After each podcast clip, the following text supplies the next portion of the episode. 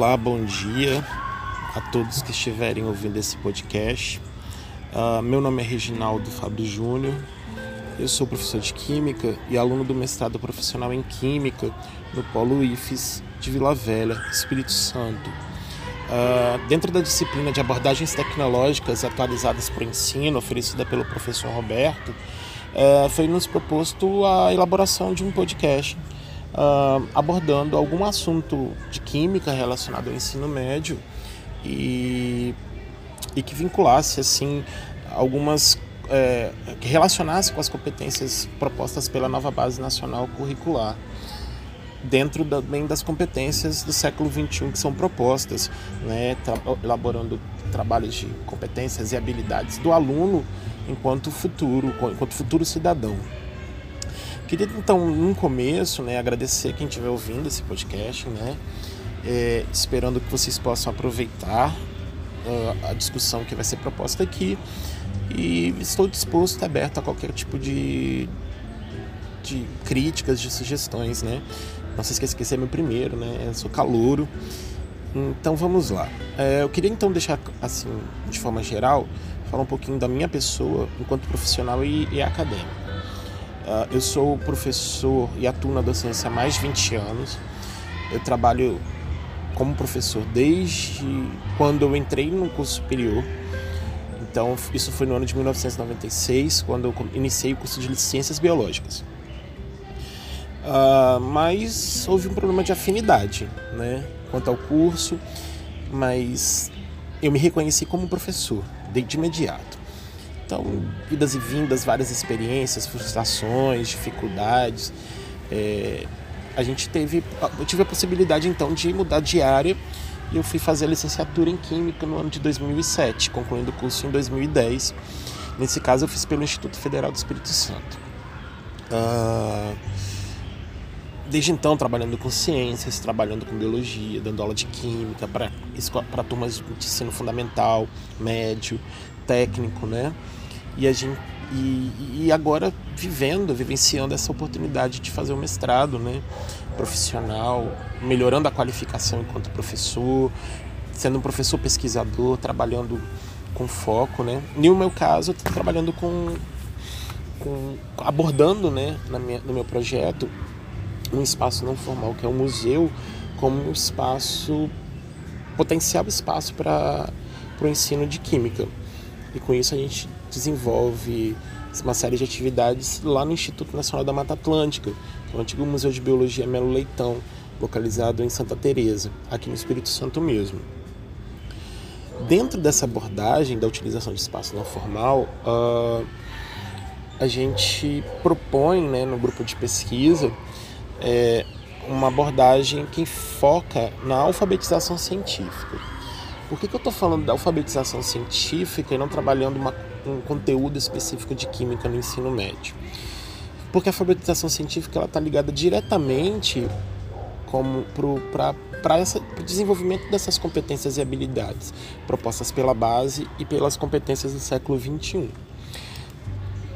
Eu não vou trabalhar e discutir questões uh, de relacionadas a teóricos ou a significados, a discordâncias de significados da alfabetização científica em si.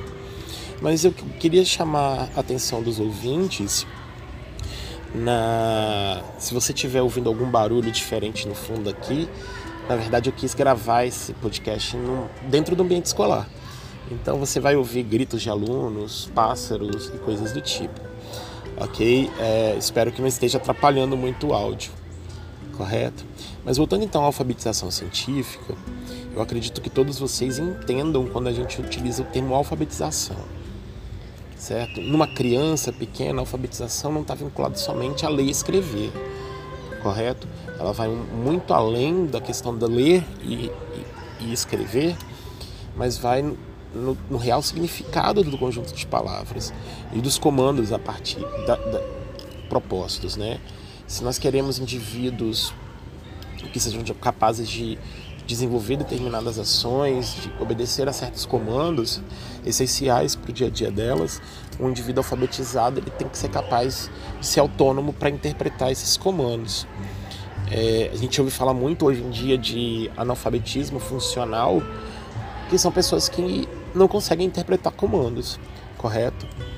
A proposta da alfabetização científica ela vai um pouco nesse caminho.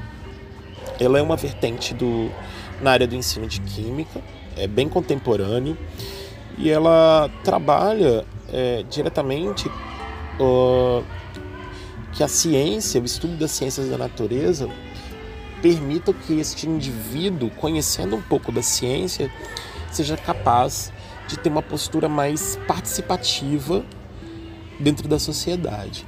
É, se o indivíduo ele conhece a ciência, ela entende a ciência, ela entende o avanço científico de alguma forma, ele tem que ser capaz de, de visualizar o que foi descoberto, qual é o impacto que essa descoberta tem nele quanto indivíduo, nele como sociedade, no meio ambiente e tecer alguns comentários benéficos ou maléficos, né? É, bons ou ruins quanto a essas descobertas. Né? A gente tem a alfabetização científica como um processo crítico de formação do indivíduo, mas não crítico de ficar fazendo crítica, exatamente dessa independência que é o que a gente almeja quando o indivíduo é alfabetizado de uma forma bem mais ampla. E a alfabetização científica ela tem diversas vertentes de atuação, né? Os espaços não formais, por exemplo, como museus, parques, eles fornecem um pouco dessa, dessa propõe um pouco o desenvolvimento dessa alfabetização, porque o indivíduo ele pode ser autônomo nessa visita. Ele mesmo ele pode interpretar é, as informações que são oferecidas, não necessariamente necessitando de um, de um professor ou às vezes de um monitor. Agora, a gente, enquanto professor, trabalhando nessa área da educação, alfabetização científica, dentro das ciências da natureza, dentro do ensino de química, em si ela é muito importante, porque nós queremos que o aluno entenda de alguma forma o que, se, o que acontece na, nas descobertas, nas inovações científicas e tecnológicas que surgem a todo dia, a todo momento.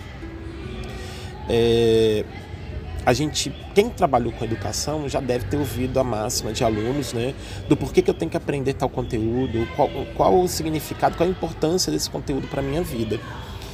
É, eu vou dar um exemplo simples para que você que estiver ouvindo esse podcast possa assimilar melhor o que, aonde eu quero chegar. É, hoje, dia 5 de junho de 2019, Dia Mundial do Meio Ambiente, a gente tem desde o início do ano, é, a partir do governo federal, a liberação do uso de diversos agrotóxicos, de substâncias que são utilizadas na agricultura, como defensivos agrícolas contra pragas e, e, e que atrapalham o cultivo de, de, de, de, que possa ser comercializado, né, de hortaliças, de verduras e coisas do tipo. Uh, esses agrotóxicos tóxicos, eles são, por exemplo, eles são banidos, eles não são utilizados em outros países, por, principalmente por questões de saúde, que envolve diretamente o, o agricultor, né, que tem contato com essa substância. Sabendo também que essa substância, por via cadeia alimentar, ele pode chegar a, a outros indivíduos que estão distantes daquele local, ok? É, se você é um, um indivíduo letrado, alfabetizado, você consegue avaliar um pouco a, a situação do agrotóxico. É, existem normas de utilização, de quantificação, isso vem presente no rótulo. Um indivíduo alfabetizado que vai se utilizar desses agrotóxicos, ele tem que ser capaz de ler o rótulo e ler as instruções. Né, ver a quantificação, ver quais são os equipamentos de proteção que ele necessita utilizar, se é luva, se é... Se ele não utiliza, é uma questão pessoal. Agora, se ele não entende a importância da utilização desses equipamentos, né, ele não vê a necessidade, isso demonstrado no rótulo, é complicado. Lembrando que agrotóxicos também podem contaminar lençóis freáticos, contaminar solos e de forma indireta poder chegar a outras populações, correto? Então, se você é a favor ou não do uso de agrotóxicos é uma questão pessoal mas que você tem que ser capaz de entender que essas substâncias elas têm comprovação científica de que são potenciais, potenciais fatores de, de desenvolvimento de tumores, de câncer em, nos indivíduos em geral. a ação direta é quem utiliza no campo, mas você tem que entender que isso pode chegar sim à, à, à, à população das cidades, né? Então, a discussão e o entendimento desse tipo de assunto, ele é de suma importância ser feito dentro de casa, é, nos grupos sociais e principalmente dentro da escola, porque seria uma ferramenta também do professor desenvolver essa alfabetização. Né? Então, trazer conhecimentos, contextualizar a partir daí né, trazer artigos científicos, matérias jornalísticas, né, que funcionam como meio de divulgação das ciências também, que também permeia é, a proposta da alfabetização científica dentro do ensino de ciências, correto? Por que a alfabetização científica, então, ela nos auxiliaria no desenvolvimento e na aplicação da nova base nacional uh, curricular e dentro das competências do século XXI? É, aqui então não é um podcast é, envolvendo formação de professor, mas você estudante que estiver ouvindo, você pai de estudante, você também professor, né?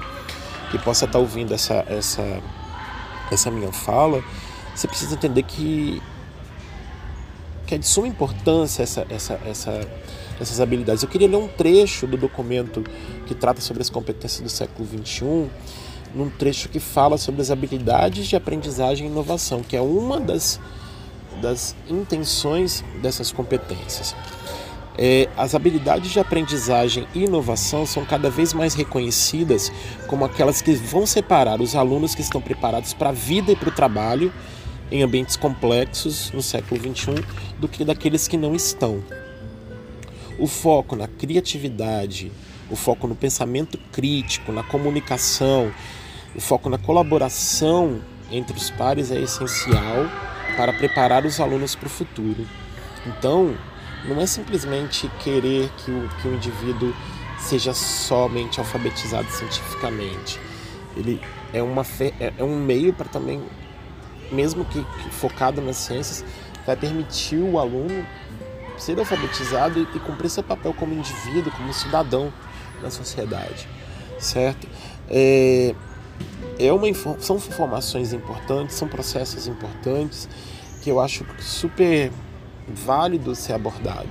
É, é um assunto que permeia a minha pesquisa, é um assunto que muito me interessa e eu acho que mais que importante que todos todos possam compreender de alguma forma que questão crítica não é somente uma questão ideológica ou política.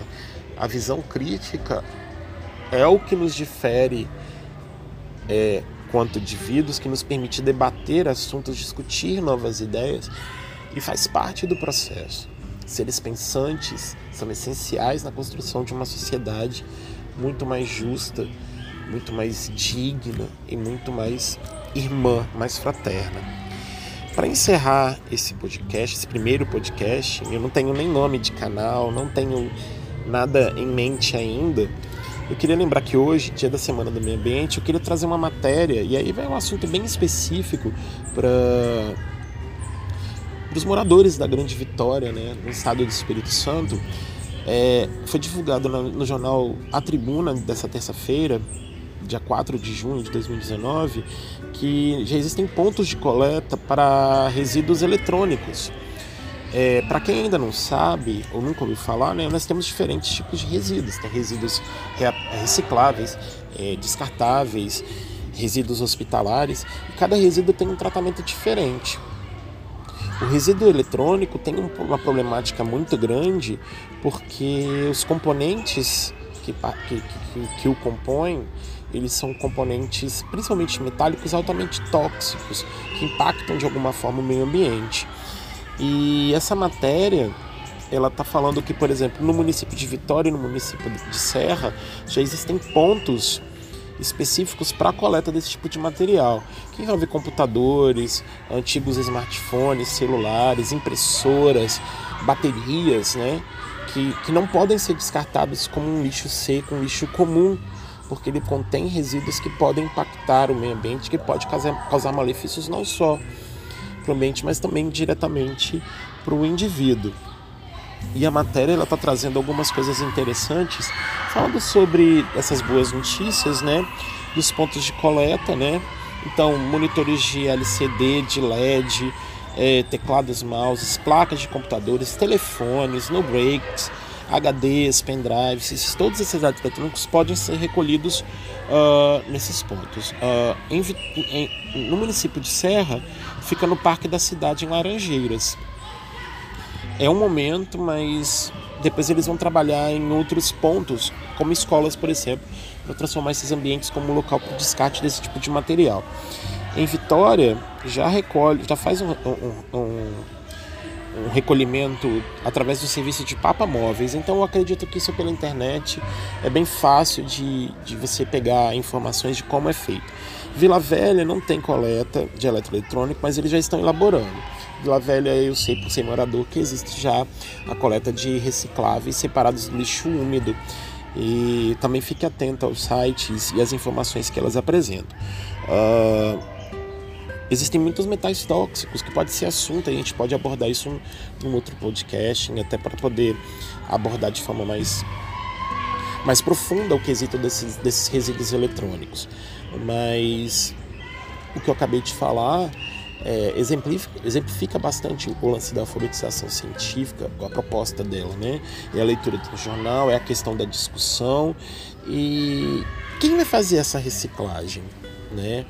Nós sabemos que a responsabilidade de, da utilização e do, da reciclagem do, do descarte desse resíduo é do fabricante. Né? Isso é proposto por lei. Né? As baterias e pilhas existem pontos específicos espalhados, mas e o smartphone que você comprou e não utiliza mais? Se você quiser, se ele tiver quebrado, como é que você faz o descarte? Então, o fabricante ele teria que ser responsável quanto a esse tipo de material. Então é, é, um, é, uma, é um assunto que nos traz diversas discussões importantes, até como abordagem para o entendimento da, da alfabetização científica e da importância do desenvolvimento dessas competências enquanto indivíduo, enquanto aluno, enquanto cidadão, enquanto ser humano que vive num mundo hoje tão impactado pela ação do indivíduo, correto? E, lembrando então que hoje é o dia Nacional do Meio Ambiente, que, que a gente lembre desse ambiente por, todos, por todo o ano. Agradecer a, a você que ouviu essa transmissão.